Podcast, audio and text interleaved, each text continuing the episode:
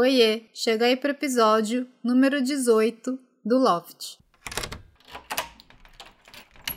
Bora jogar ping-pong? Antes, só um aquecimento. Nosso desafiado de hoje é o Rogério Mendes, mais um amigo que a Podosfera me trouxe. O Rogério é host lá do podcast Papo Sugoi, um podcast com entrevistas incríveis e com pessoas inspiradoras. Aliás, eu já falei isso para ele.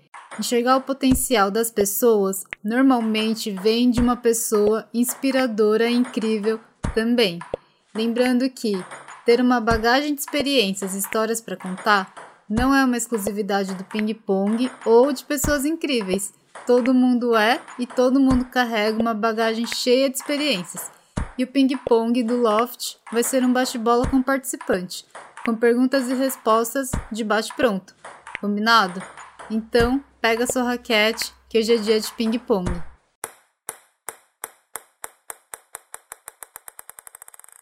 Bem-vindo, Rogério. Tudo bem? Oi, Lene, tudo bem? Tudo jóia. Só tô aqui um pouquinho nervoso. Mas vamos lá. Você tá com roupa para jogar? Tô aqui de meião na canela, short, um boné, munhequeira. Tá preparadíssimo, então. Vamos pro aquecimento? Bora lá. Idade? Nossa. eu parei de contar nos 40. Vai. 40 e contando, então. é, brincadeira, eu tenho 43. Signo. O primeiro da tabela, Áries. E de onde você fala? Japão, Shigaken. Boa. Vamos jogar? Bora lá. Primeira pergunta. Você falou que mora no Japão. O que, que você mais gosta daqui? principal coisa que eu mais gosto aqui seria a segurança, a infraestrutura, de você andar na rua tranquilo, ter o seu carro tranquilo, andar com o seu iPhone tranquilo. Isso é uma das coisas que eu mais admiro aqui no Japão. Hein? E a comida também. Eu gosto bastante da comida aqui japonesa. Tô contigo comida e segurança aqui no Japão são diferenciais que me fazem ficar aqui até agora. É, a gente fica admirado. Quem gosta de dados, números, uhum. olhar os dados do Japão em relação à segurança, comparar a outros países, parece que, tipo, ué, que país é esse, né? Tão diferente. Sim. É lógico que tem um pouco de violência, não é 100%, mas, assim, chega a ser algo até estranho, até para quem é brasileiro, né? Tá acostumado no Brasil, São Paulo, Rio de Janeiro, e a gente vê essas coisas simples aqui do Japão, que você deixar o seu celular num lugar, se você esquecer sua carteira na mesa lá do restaurante, você voltar, é capaz de estar tá lá ainda a carteira, ou alguém entregar no, no, balcão, né? Sim, é bem diferente. Quando você vê uma carteira, meio que. Você vê que as pessoas estão vendo, mas você sente o incômodo da pessoa em ter que ir lá, porque se ela for lá, ela vai ter que pegar a carteira e aí vai ser trabalhoso para ela devolver no local certo. Se for na rua, vai ter que ir no posto policial mais próximo. Então as pessoas às vezes até fingem que nem viu a carteira lá no chão para não ter que lidar, né, com esse problema. É, para se envolver, exatamente, é. Mas como nenhum país é perfeito, o que, que você menos gosta daqui? O que me incomoda bastante, mas é, coisa cultural seria. Acho que eu vejo isso muito na escola, principalmente por eu ter filhos na escola, eu percebo essa coisa da unidade meio que exagerada. Vou explicar um pouco.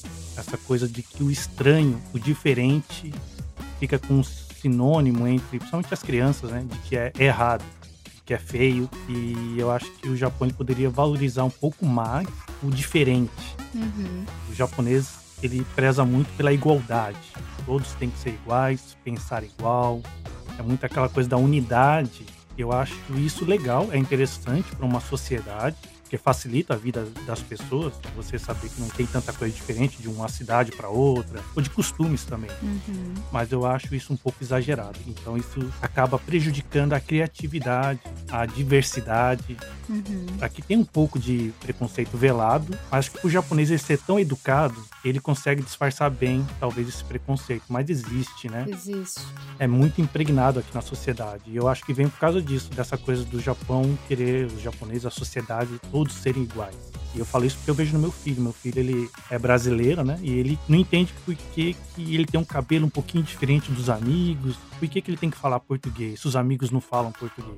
Uhum. E eu acho que falta um pouco dessa vontade de aceitar o diferente, de se interessar pelo diferente, que não é errado você ser diferente, é, não é nem certo nem errado, é só diferente. Uhum. Isso é uma das coisas que me deixa um pouco assim, intrigado, né? Vamos dizer. assim. É, eu concordo totalmente com você. E eu acho bem ruim isso, mas eu também acho que tá melhorando. Eu acho que agora que muitos japoneses estão indo para fora fazer intercâmbio, estão voltando de fora e conhecendo outras culturas, tá aceitando um pouco mais o estrangeiro. Pelo menos aqui em Tóquio, eu vejo até uma certa admiração dos japoneses mais jovens pelos estrangeiros e tal. Os japoneses mais velhos, eles são mais fechados e não todos, né? Não dá para generalizar, mas eu Exato. acho que eles Hum. sentem assim que essa diversidade, o diferente acaba atrapalhando a ordem que eles colocaram. É, exatamente. É. Esse é o lado, entre aspas, ruim de viver aqui. Aham. Mas é o que eu te falei, é aquela coisa também que acho que não sei se foi isso que tornou o Japão essa unidade, quando a gente vê o pessoal nos estádios, de limpando, essa organização, tudo certinho, aquelas filas, ninguém corta a fila. Sim. Você sabe que você vai ser atendido no seu momento certo, que eles vão te atender bem. Essa infraestrutura, eu acho que vem desse lado dessa moeda, né? E por um lado ele é bom para uma sociedade. Sim, concordo. Bom, vamos para a próxima pergunta? Pode mandar aí. é. Olha lá, vai devagar na raquetada, hein? Vai. Qual o seu maior medo? Não sei se seria medo, mas assim, da morte, né? Uhum. Eu fico pensando, assim, não seria o medo da morte em si, mas o medo de sair daqui, deixar esse mundo e não ser lembrado, não ter feito nada pra melhorar a vida de outras pessoas. É meio piegas isso que eu tô falando, né? Meio assim, parece altruísta, mas não, eu, eu sinto essa vontade, eu admiro as pessoas que se foram e deixaram um legado Uhum. mesmo que seja uma lembrança de alguém falar, nossa, eu lembro da pessoa que ela me ensinou isso, sabe? Ou seja uma música, um filme que ela fez. Se não for famosa, mas deixar algum legado entre os que estão com você. E um outro medo, acho que quase igual, seria o da solidão. Se eu ficar velho e não ter ninguém para conversar, ou ninguém para trocar ideia, para estar junto, isso é uma das coisas que me deixa meio, assim, receoso, com medo, né? Sim. Mas eu tô aí tentando lidar com isso, aprender com essa parte. Por isso que, assim, eu não sou religioso, mas eu busco muitas coisas na própria Bíblia, no que Jesus ensinou, no- na visão de Deus. E assim, é uma das coisas que é onde eu consigo entender um pouco do que, que a gente pode fazer em vida, né? Do que o- a, a morte em si, de quem vai embora também, né? Porque a tristeza é inevitável, mas quando a pessoa ela deixa alguma coisa, a gente se sente até reconfortado ou feliz, entre aspas. Não, é, não que é feliz que a pessoa foi embora, mas feliz porque aquela pessoa ela fez a diferença aqui na Terra, né? Não sei se eu fui meio claro. Foi super claro. Bom, ainda nesse clima pensativo, próxima pergunta. Se você pudesse voltar no tempo, você faria alguma coisa diferente? Eu já pensei várias vezes, assim, nossa, aquele momento lá, poderia ter feito isso. Mas eu gosto muito dessas coisas de viagem no tempo também. Aí eu fico pensando assim, que se eu mudasse, tudo bem, ia mudar aquela história, aquele momento ali. Mas com certeza a vida ela ia seguir um outro rumo Uhum. e poderia ser da mesma coisa, assim, tipo, ia ter coisas boas, mas também ia ter coisas ruins. Uhum. Eu poderia ter conhecido pessoas novas e deixaria de conhecer pessoas que eu conheço e admiro hoje. Então, assim, eu não fico muito pensando assim, ah, eu deveria ter mudado, deveria ter comprado Bitcoin em 2008, né? mas aí eu penso no final, mas e aí? Aí ia ser uma outra história, mas eu seria o mesmo, talvez. Uhum. Apesar de uma coisa que eu me arrependo, né? Não sei se seria bem essa resposta. Quando eu tinha 17 anos, eu fiz um concurso para Escola Preparatória de Cadetes do Ar, lá em Barbacena, para aeronáutica. E foi um concurso muito difícil de fazer. Eu estudei sozinho, não, não tinha esse cursinhos, né, para você fazer a prova. E eu fui na raça mesmo, estudando, assistindo vestibulando, gravando em fita cassete. E eu fui aprovado, entrei na aeronáutica e fiquei um mês lá e desisti. E eu sei que se eu tivesse continuado lá, hoje eu seria um oficial da aeronáutica. Né? Eu iria para academia, ia ser piloto da, da aeronáutica, ia ser, ocupar, vamos dizer assim, o cargo de excelência da aeronáutica ia ser piloto, né? Não ia trabalhar em escritório nem nada, ia ser piloto e oficial da aeronáutica. Mas aí é aquilo que eu te falei. E os futuros acontecimentos? Será que também iam me satisfazer? Será que eu ia ser bem sucedido? Você seria feliz nessa profissão, né? Também. É, então. fica essa incógnita, né? É isso aí. Se você tivesse como piloto agora, a gente não seria amigos. é, pode ser, né? É verdade, hein? Será, né, que a gente ia se encontrar? Bem difícil, eu acho. É, né? Bom, próxima pergunta, para deixar o clima mais leve. É. Fala aí uma música que você gosta para indicar pra galera aqui do Loft. Bom, um artista que eu gosto muito, que eu escuto diariamente, sem falta, é o Renato Russo. Ah, eu gosto dele também. Só que a maioria das músicas dele é meio para baixo, né? Mas tem uma, uma música que, inclusive, é até a música que toca no meu despertador, que é Tempo Perdido. Nossa, muito boa essa música. É, tem uma parte que ele fala bem assim, ó, todos os dias antes de dormir, lembro e esqueço como foi o dia. Sempre em frente, não temos tempo a perder.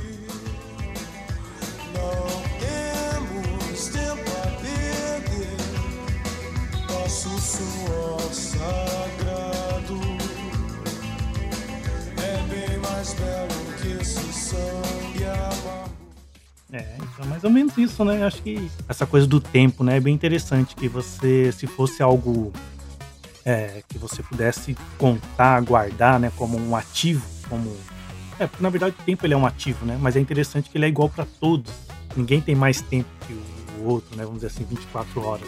Sim. Então acho que essa coisa de você aproveitar bem o seu tempo e entender que o que passou, passou e que a gente ainda tem muito tempo pela frente. Né? Uhum. Concordo. Ainda nas indicações, tem algum filme ou seriado para indicar pra galera?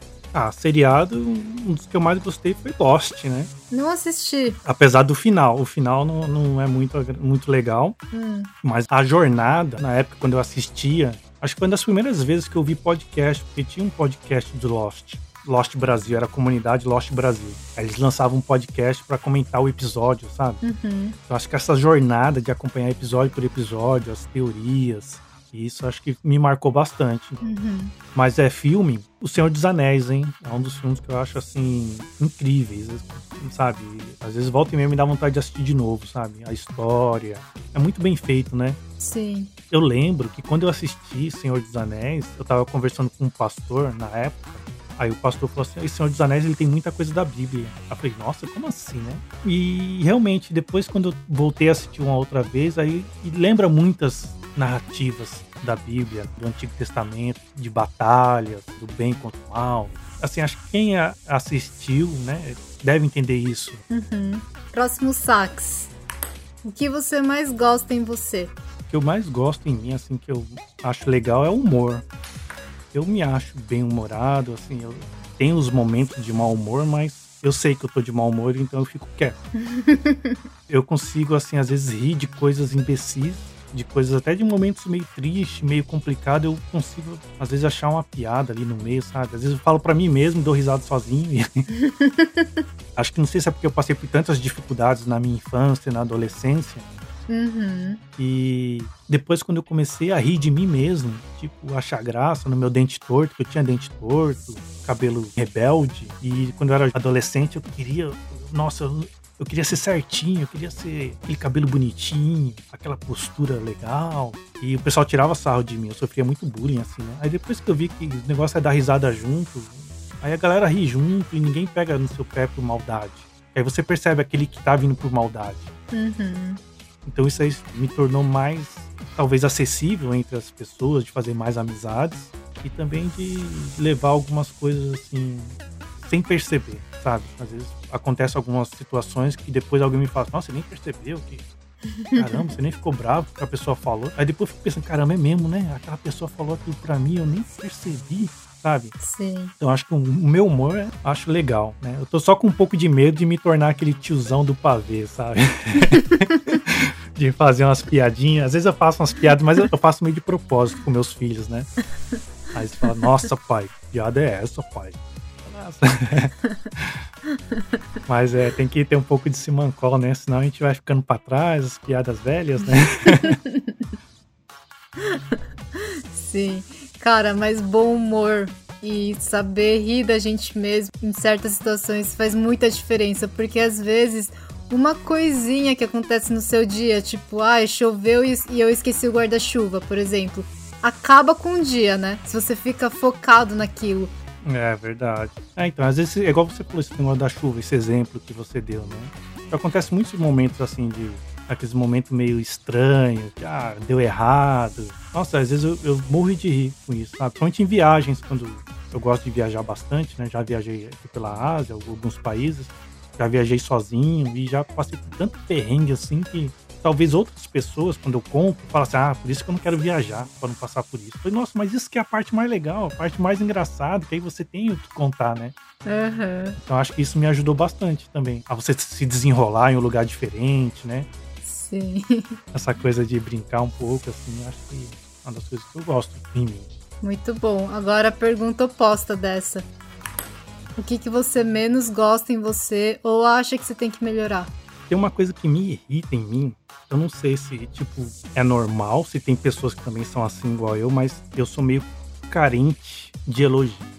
Mas eu acho que sei por quê. Porque, igual eu falei pra você, quando eu era moleque, adolescente, minha juventude, por não ter pai, né? Tive só minha mãe. E eu sofri muito, assim, falta de alguém bater no meu ombro, me elogiar. E eu achava que eu era, tipo, um.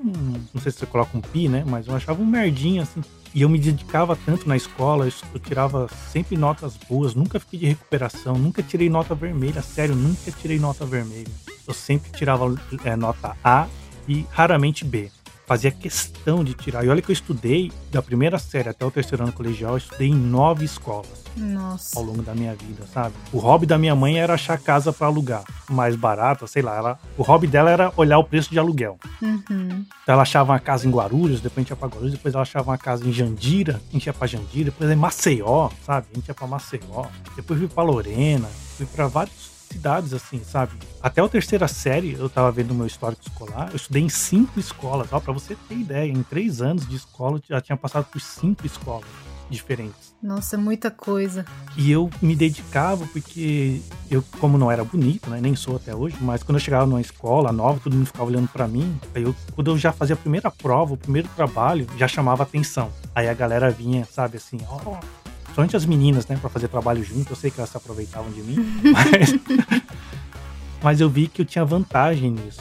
E eu gostava de estudar, de tirar a melhor nota, sabe? Sei. Aí depois de um tempo eu falei, caramba, né? Eu faço tanta coisa e não sou nunca reconhecido. Parece que, tipo, por mais que eu me esforce, você sempre o. Sabe, igual eu falei pra você, as pessoas muita gente tirava sarro de mim, me jogava bem para baixo. E eu, não sei se esse é o, é o meu defeito, então eu assimilava muito isso. Uhum. Seria baixa autoestima? Exatamente. É, eu sempre, até hoje, isso aí eu tenho que melhorar bastante. Isso eu tenho que conversar comigo mesmo, sabe? Às vezes eu tenho que sentar e conversar comigo. Rogério, não, cara, você, pô, você é inteligente, você consegue.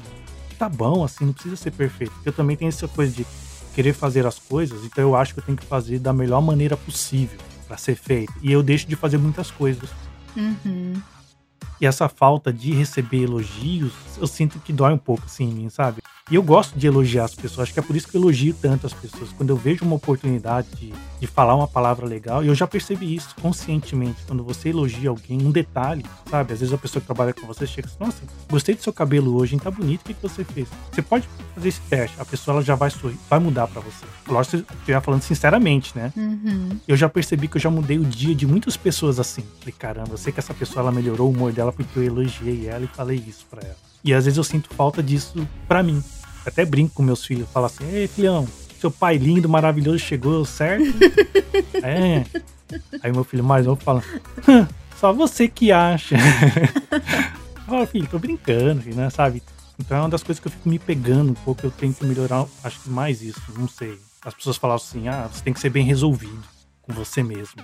Aí eu fico nesse dilema: será que tem que ser assim mesmo? Então, não sei se você me entendeu. Não, eu super te entendi. Eu acho que, na minha opinião, né? Que não vale nada, mas é a minha. Uhum. Eu acho importante a gente elogiar as pessoas, a gente falar bem uma coisa boa que ela fez, reconhecer. Eu acho que isso nunca é demais, nunca é.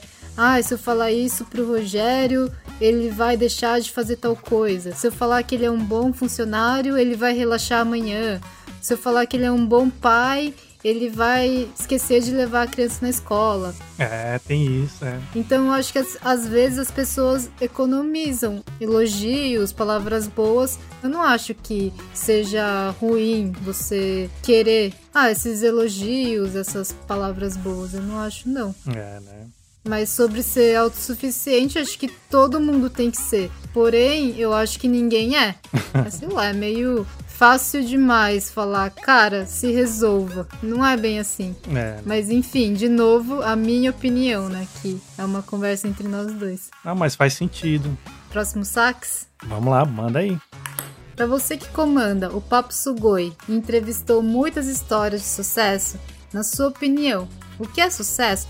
Eu tenho para mim que a palavra sucesso é basicamente você conquistar aquilo que você deseja. Por isso que fica tão vago e tão pessoal também. Então, por exemplo, você fala assim: "Ah, eu tive sucesso jogando tênis e fui campeão". Ah, nossa, então você foi um jogador de sucesso. É exatamente isso, porque você conquistou aquilo que você desejava, o título, aquela vitória, teve sucesso. E esse sucesso ele pode ser de grandes proporções, né? Você ganhar um campeonato, ou então às vezes o, o sucesso de você chegar em um destino. Às vezes, ah, meu, queria chegar lá em, em Nagoya em tal hora. E você correu, conseguiu pegar o trem no horário certo e chegou.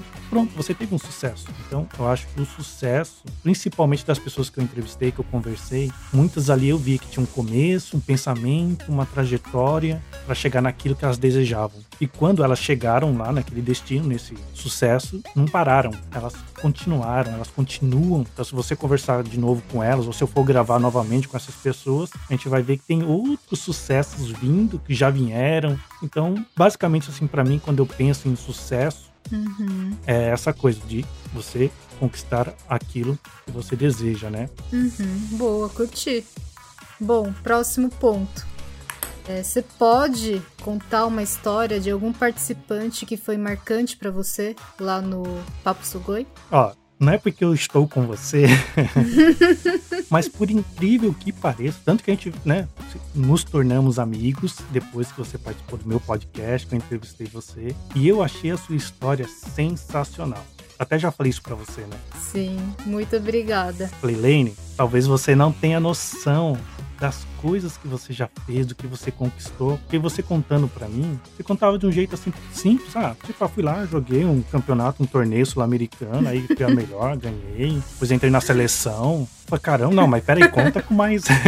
Sabe? Ah, eu faria um drama, porque a sua história é tão incrível. E o que eu acho mais incrível, que eu conto com meu filho direto isso. Quando eu vou falar pra ele, falar, ah, pai, já sei, a sua amiga jogava tênis de mesa, ganhou uma bolsa de estudos dos Estados Unidos. Tadinho dele. Não, porque eu acho incrível isso. Porque na minha cabeça, até então, olha só como eu tô atrasado. Eu achava que bolsa de estudo era só para quem tirava as melhores notas, fazia aquele vestibulinho, aquela provinha e ganhava uma bolsa de estudo. Ou então nos Estados Unidos, lá, quem jogasse futebol americano, Uhum. fosse basquete. Eu nunca ia imaginar que tênis de mesa, né? Ou pros leigos do ping-pong daria uma bolsa de estudo. Aham. E esses dias eu tava lendo a notícia que um rapazinho de 17 anos, ele passou em 32 universidades, porque ele jogava Fortnite, um jogo de, de videogame, de computador. Que legal. Ou seja, ele passou em 32, né, uma, duas, 32 universidades.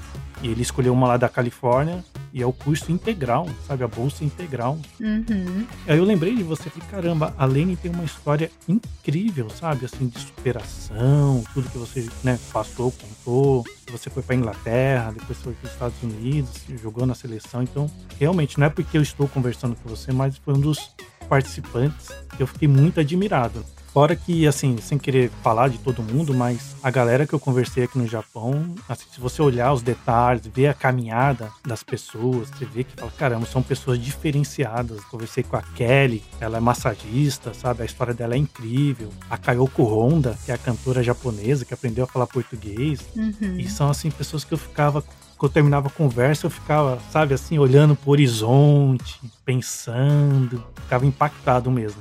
Sim. Eu acho que por isso que não tem tanto episódio. Porque eu, eu costumava fazer também episódio assim, não, essa pessoa vale a pena. Né? Não saía catando qualquer um pra conversar. Apesar que tem muita gente com história interessante. Basta a gente ouvir, né? Conhecer. Sim. Mas esses que eu entrevistei eu tenho muito orgulho. Então são histórias incríveis. Eu acho que quem não conhece ainda o Papo Suboi, vai lá, escuta. Só não deixa de lado o host, né? O entrevistador. Mas foca nas pessoas e as histórias são incríveis. Muito obrigada por, primeiro, por me convidar para participar do Papo Sugoi. Foi muito legal.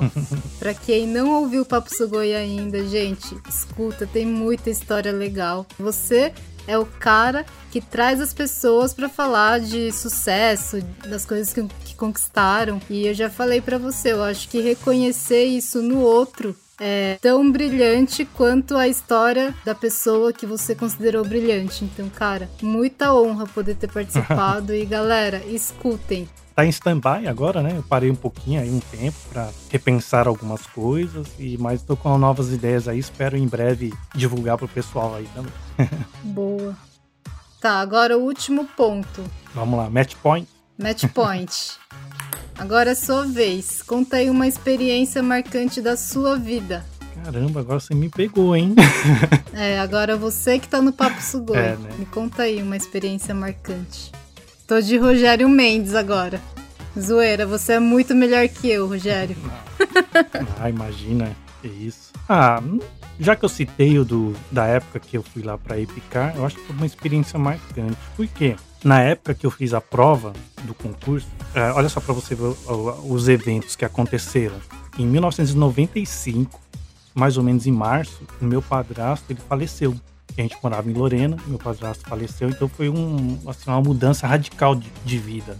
Eu morava no interior, tinha meus amigos, aquele dia a dia. De repente, o meu padrasto faleceu vítima de leucemia, foi uma morte muito rápida. Uhum. E a gente teve que se ver assim, de um dia para outro se mudando. Aí novamente voltando tudo aquilo que acontecia na minha infância, de colocar as coisas no caminhão e ir para outro lugar. A gente foi para Guarulhos de novo, entrei no meio do ano na escola. E em dezembro eu estava sendo aprovado para entrar na Epicar. Então, em questão de meses, eu saí de uma situação tão difícil, cheguei lá em Guarulhos, escola nova, bairro novo, esse trauma de perder o meu padrasto, que eu gostava bastante. E como ele era militar, e acho que foi por isso que eu falei, vou fazer essa prova da Epicar. Uhum. Mas eu falei, ah, vou fazer só para ver como é, porque eu tenho certeza que não vou passar. E eu fiz a prova, foram cinco dias indo lá pro Anhangabaú, fazia a prova lá no Anhangabaú. Então foram cinco dias de prova e um dia eu tava indo na terceiro ou quarto dia, não me lembro. Eu peguei o ônibus errado, sabe? Deu tudo errado. Eu falei, ah, perdi a hora, vou chegar atrasado. Aí quando eu cheguei lá no Ibirapuera caminhando, aí eu vi um rapazinho voltando e falou, pode ir embora, já vou fechar o portão já. Aí eu quase que parei falei, ah, tá certo, mano, deixa pra lá. Aí eu falei, não, eu vou até lá. Aí eu fui e eu fui o último a entrar. Uhum. Aí eu passei, o cara fechou o portão. Aí eu fiz a prova e eu, e eu fui aprovado nas provas. Aí depois eu fiz exame médico também, uma semana fazendo exame médico lá no campo de Marte, no Hospital da Aeronáutica. Fui aprovado, aí fui lá para Barbacena, fiquei também uma semana fazendo testes médicos, psicológicos, entrevistas. E eu, tipo, sem acreditar, porque quando eu fiz a prova no Anhangabaú, tinha, assim, uma galera lotada, sabe? Muita gente, muita, muita. Tinha umas 400, 500 pessoas. E as provas eram nível Brasil. E quando eu fui lá para Barbacena, tinha só 12 de São Paulo, do estado inteiro. Uhum. E do Brasil inteiro foram aprovados que 230. Uau. Entre 9 mil candidatos. E eu fui aprovado e eu entrei lá assim, falei, caramba, tô aqui na aeronáutica, agora vou ser um oficial, vou estudar. Então foi uma experiência que me marcou muito em vários aspectos essa coisa da, de que não tem o melhor momento para você fazer, sabe? Uhum. Tipo, eu fico admirado comigo mesmo. Como que eu consegui, por conta própria, sempre estudando em escola pública, em várias escolas, passar num concurso da aeronáutica, sabe? Era, foi uma prova muito difícil. Em um ano também muito difícil na minha vida pessoal. Uhum. Sabe, adolescente, né, 16, 17 anos. E, por coincidência ou não, eu desisti exatamente no dia 2 de março de 96. Foi o dia que os Mamonas morreram. Então eu lembro desse dia, sabe? Que o dia que eu desisti, tava vendo na TV que os Mamonas tinham morrido, né, numa queda de avião. Então foi um dia meio triste, assim, sabe? Muita mistura de emoções, eu desistindo, sem saber direito. Foi um dia muito estranho para mim. E voltei e não me dei conta disso. Aí depois de alguns anos, depois que eu casei, que eu tive filho, que eu fui lembrar disso. Falei, caramba, eu tive uma experiência tão incrível na minha vida, né? Aí fica aquele mix, né, de arrependimento, tipo, de aprendizado, é aquilo que a gente tava conversando. Não vai dar para eu mudar o passado, mas eu posso tirar as lições que ficaram. Eu posso revisitar o passado para eu aprender, não para ficar lastimando, sofrendo. Então eu tirei esse aprendizado de que isso já adulto, né, já grande assim, que, caramba, eu consigo, sabe? Eu, pô, eu sou inteligente, se eu quiser eu faço. Sim. Isso foi uma experiência assim marcante que eu eu gosto de contar para as pessoas, só que eu tomo cuidado para não ficar passando essa coisa de que, ah, nossa, eu sou muito inteligente falei, gente, eu já passei no concurso da aeronáutica. Se eu quiser, eu passo na FUVEST. Tanto que depois no outro ano eu fui prestar concurso de novo, só que eu fui prestar para academia e não passei. Uhum. Ou seja, foi um outro aprendizado. Que eu pensei assim, ah, eu desisti, mas se eu quiser passar, eu passo. Olha que pensamento errado. Uhum. Mas eu acho sim que tem pessoas que são mais inteligentes que as outras ou tem mais facilidade de aprender na hora de estudar, sabe? Ou na hora de que, como é passado na escola, né, o sistema. E eu acho, acho não, tenho certeza que você tem essa facilidade, né? de aprendizado. Porque desde pequeno você falou que você tirava nota boa, né? Nota A, nota B. É, né? Olha, obrigado pelo elogio. Fez o meu dia. Check.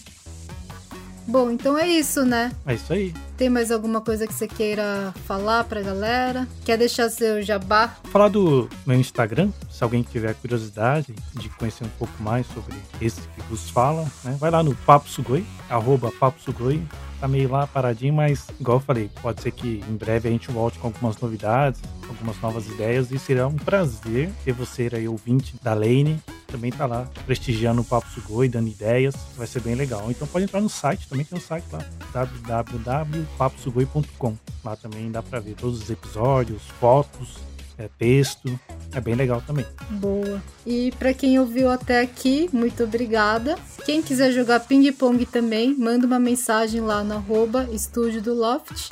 E o do Loft tá com site também, que é o estudiodoloft.com. É isso aí, galera. Muito obrigada, Rogério. Valeu, valeu, muito legal, gostei, hein? Quero mais. Depois a gente joga o segundo set. é isso aí. Combinado, então. Um beijo, galera. Tchau, Rogério. Tchau, tchau. Beijão.